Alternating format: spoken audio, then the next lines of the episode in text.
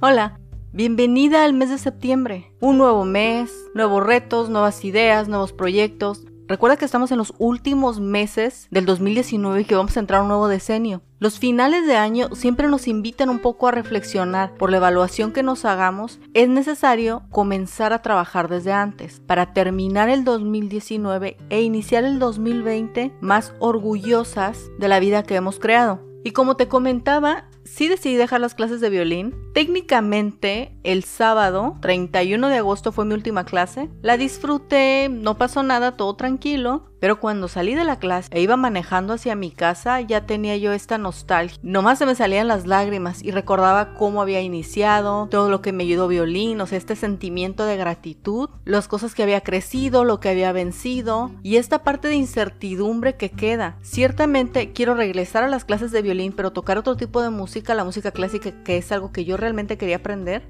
Pero al final te despides, sí, pues de un género, te despides de ese maestro, de esos compañeros, de esa rutina, y eso es lo complicado.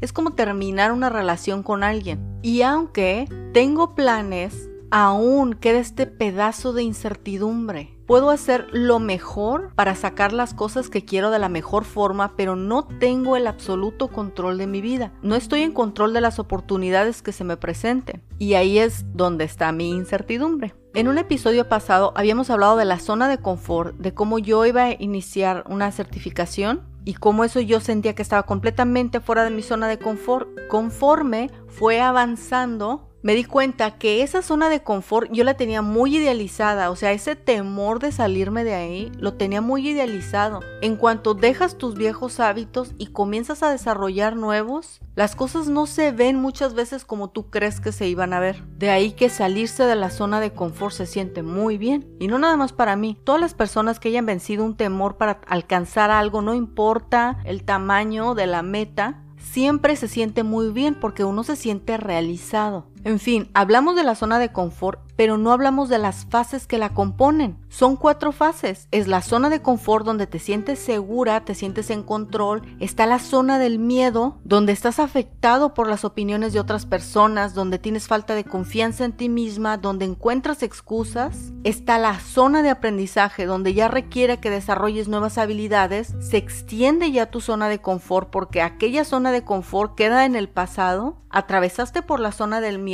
y comienzas a moverte, digamos, como pez en el agua en la zona de aprendizaje. Tienes que lidiar con nuevos retos y nuevos problemas, pero parte de crecer es aprender a solucionar lo que se te vaya presentando de la mejor forma. Y por último está la zona del crecimiento, donde conquistas los objetivos, encuentras tus propósitos, comienzas a vivir aquello que querías vivir y estableces nuevas metas. Lo que quiere decir que cuando te decides a salir tu zona de confort, como en este caso cuando entré a la certificación, sentí que estaba saliendo de mi zona de confort profesional para entrar a otra zona, pero me sentía mucho más segura, aunque tenía temor que lo que siento ahora. Dejar mi zona de confort de tocar el violín para sumar ese tiempo a mi tiempo profesional. Ese es otro tipo de incertidumbre. Las dos son zonas de confort, las dos requieren vencer, encontrar un propósito, tener una zona de aprendizaje y una de crecimiento, sin embargo se abordan diferente, porque lo profesional tiene que ver con el intelecto y lo emocional tiene que ver con todo el viaje interno que uno tiene a través de su vida. Y es este precisamente lo que está interactuando conmigo en el momento de dejar las clases de violín. De la misma forma, si tú estás atravesando por el deseo de salir de tu zona de confort, estas son por las cuatro fases por las que vas a pasar. Y es importante hacer el tremendo esfuerzo de no detenernos en ninguna de estas, sino en seguir avanzando, porque todo ese cambio está hecho de cuatro fases y es necesario pasar por las cuatro fases para lograr esa transformación que estás anhelando. Vale la pena. Tengo temor, pero lo voy a intentar. Y si tienes temor, te pido que lo intentes conmigo. No importa si escuchas esto en el 2020 o 2021, eso es inmutable. El cambio es la única constante y, todo cambio va a estar ligado por estas cuatro fases. Reconócelas y decídete a seguir adelante. Eres la única persona que puede tomar la acción necesaria para transformar la vida a una que sea más como tú.